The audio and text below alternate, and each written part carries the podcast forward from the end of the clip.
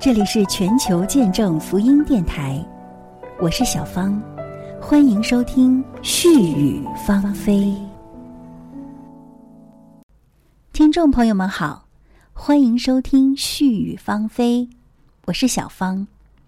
今天我将继续为大家朗读小说《玛丽·琼斯和她的圣经》第三集。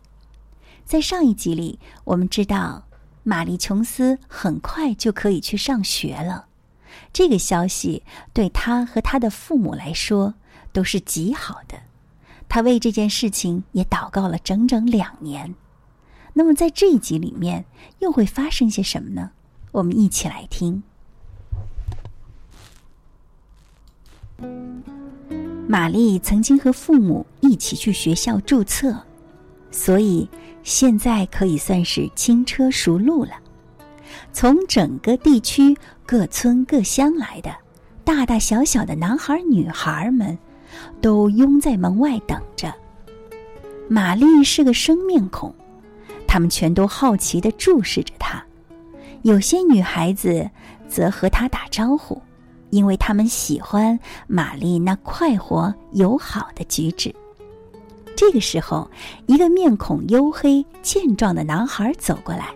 “你叫什么名字？”“玛丽·琼斯。”“玛丽·琼斯。”他一边用嘲弄的口吻重复着，“玛丽·补丁”，一边盯着她裙子上一块很整齐的补丁。“哎呀，义乌，你真没礼貌！”一个女孩喊道。玛丽的脸唰的一下红了，她低头看看自己的裙子，然后悠然的说：“这个补丁是我自己打的。”本来这个男孩只不过是想激怒玛丽取乐，可是他看到玛丽这么幽默，反而给愣住了。“呃，嗯，真的吗？”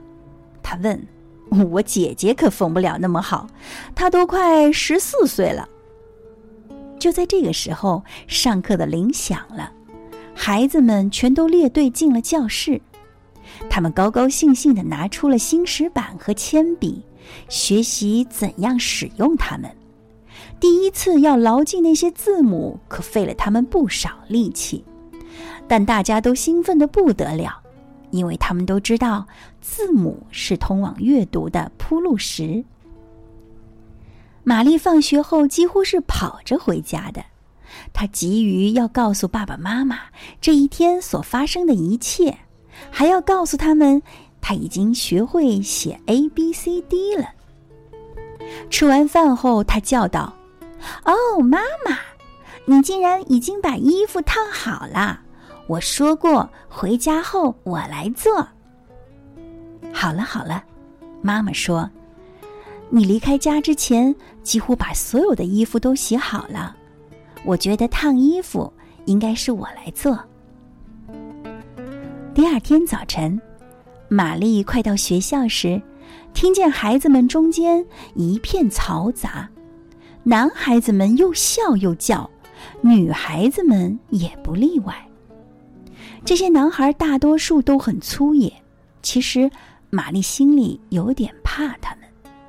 就在这个时候，一只大狗从街边的角落里跑过来，嘴里还嘎嘎吱吱的咬着什么。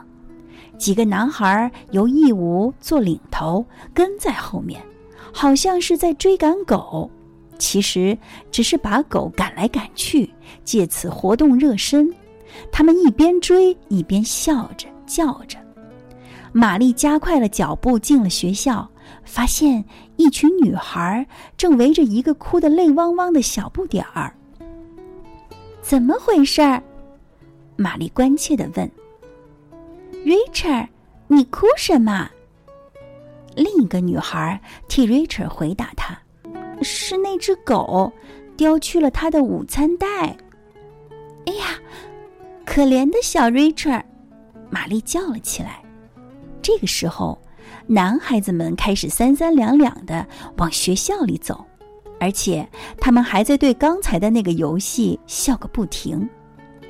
看见他们这样缺乏同情心，玛丽被激怒了。她勇敢的质问他们：“你们为什么不抓住那条狗？连试也不试。”抓狗？义无反驳道：“我们当然逮不住它了。Richard 不该那么笨，让狗把他的包给叼走。”Richard 抽抽搭搭的争辩道：“那条狗那么大，把我都吓坏了。”有个男孩鼻子一耸，讥笑道：“大狗哦！”另一个说：“小蠢猪。”学校的铃声响了，孩子们走进教室。玛丽揽住 Richard，在他耳边悄悄地说了些什么，又亲了亲他的小脸儿。Richard 的脸亮了，高高兴兴地走进了他自己的教室。玛丽、Richard。和其他几个孩子离学校比较远，所以都随身带着午餐。中午饭时间到了，玛丽叫着：“Richard，来，靠我坐着。瞧，我带了很多，够我们俩一块儿吃。”他把面包和煮鸡蛋都分成两份，一份给 Richard，两人一起开心的吃起来。我还有两块威尔士饼，我和妈妈说一块就够了，可妈妈还是放了两块。你说妙不妙？两个人大笑起来，嚼着又香又甜，在平底锅上烤出来的小圆饼，开心极了。教室的另一头，一群男孩和女孩在嘀咕着：“嘿，你们看，玛丽琼斯把她的午饭分了一半给 Richard。”对，我也看见了。他们走过来，全都和玛丽以及 Richard 坐在一起。玛丽的行为使这群吵吵嚷嚷的孩子安静了下来。一个男孩还从口袋里拿出一只大红苹果，漫不经心地说：“你们喜欢吃苹果吗？”他一边说，一边把苹果递给了玛丽。哇哦，Mansa！谢谢你，玛丽说：“这可以使我们的午餐圆满结束了，对不对，Richard？” 大家在一起吃完了午餐，彼此之间比先前了解了许多。玛丽不知道为什么，从那一天起，她就受到了人们的爱戴。这些乡村的孩子们用他们粗野的方式赞赏她，她跃居全班之首。并一直保持着领先的地位。其他同学叫苦不堪的学习，对玛丽来说却是一种乐趣。没有人嫉妒她，似乎她理所当然就该是第一名。玛丽琼斯的确与众不同。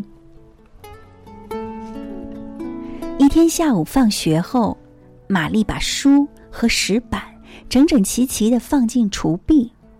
她有些头疼，想赶紧出去呼吸一下冬季清新的空气，然后步行回家。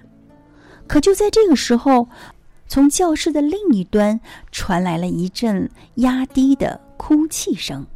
玛丽还以为所有的同学都已经回家了呢，于是她穿过幽暗的教室走过去，想看看是怎么回事儿。有一个小男孩坐在课桌后，算术书摊开在他的面前，手肘下压着一块涂得乱七八糟的石板，正在用衣袖擦眼泪呢。怎么啦，小罗比？玛丽关切的问道：“怎么回事儿？你算不出来吗？”爱丽丝先生说：“我在学校里浪费时间。”罗比抽噎着，我必须，我必须待在学校，一定要算完了才可以回家。可是我不知道怎么做。玛丽温柔地说：“我猜想，爱丽丝先生讲课时，你可能没有用心听。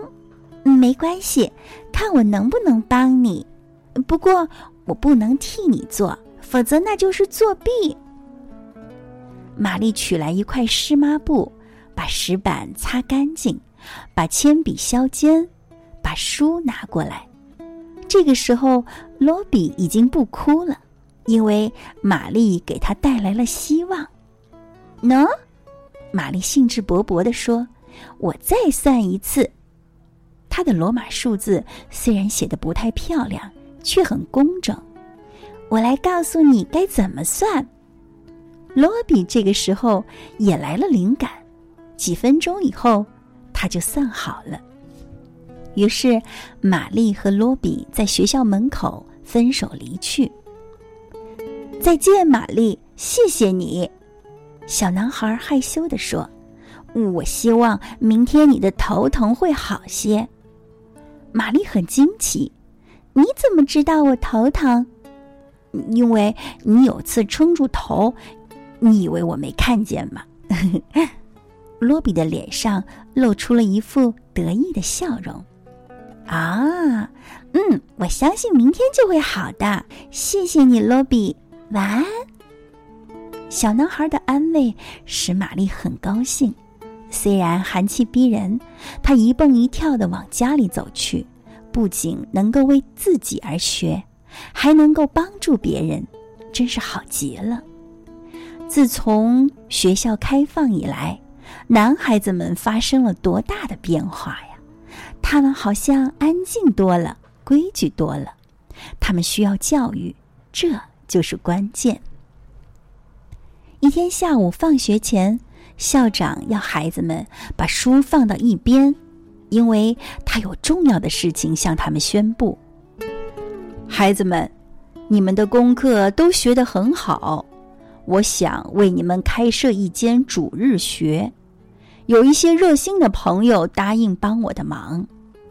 回去征求你们家长的同意，若主愿意的话，我们从下个礼拜开始，每个礼拜都会有一个上午的主日学。玛丽兴高采烈的回到家里，告诉爸爸和妈妈：“真是太棒了！主日学就是只教圣经的课堂，我都等不及了。”好了，今天就为您读到这里。玛丽琼斯和她的圣经里的很多很多的细节，都深深的打动着我。从这样一个孩子的身上，我们看到了玛丽琼斯对上帝话语的渴慕是多么的让人感动啊！愿我们都有一颗饥渴慕义的心，在神的面前得蒙他的悦纳。节目的最后，为您送出一首。非常好听的儿童赞美诗歌，《最深爱的主》。愿上帝的爱同在，我们下期节目再会。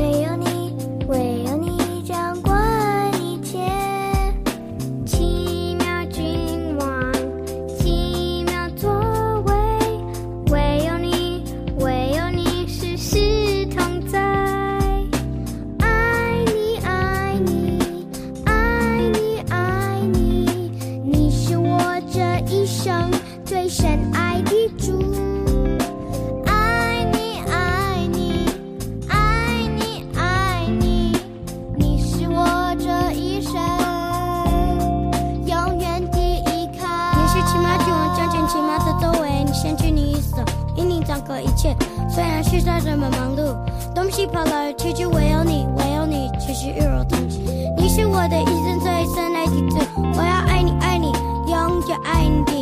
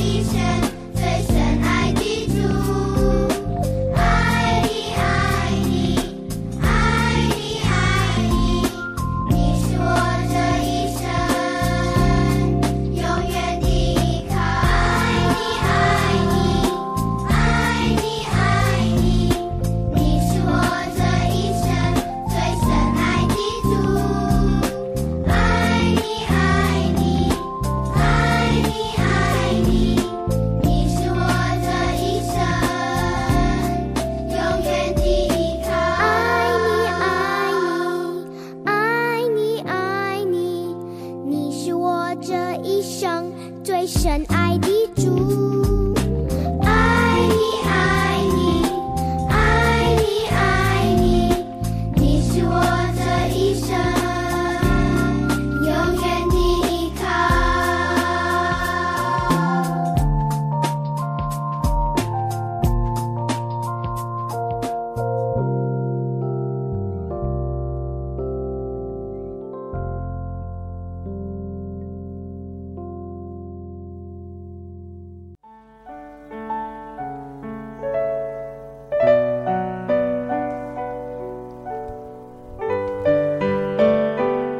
这里是全球见证福音电台，感谢您收听絮语芳菲，耶稣爱你，我们下期节目再会。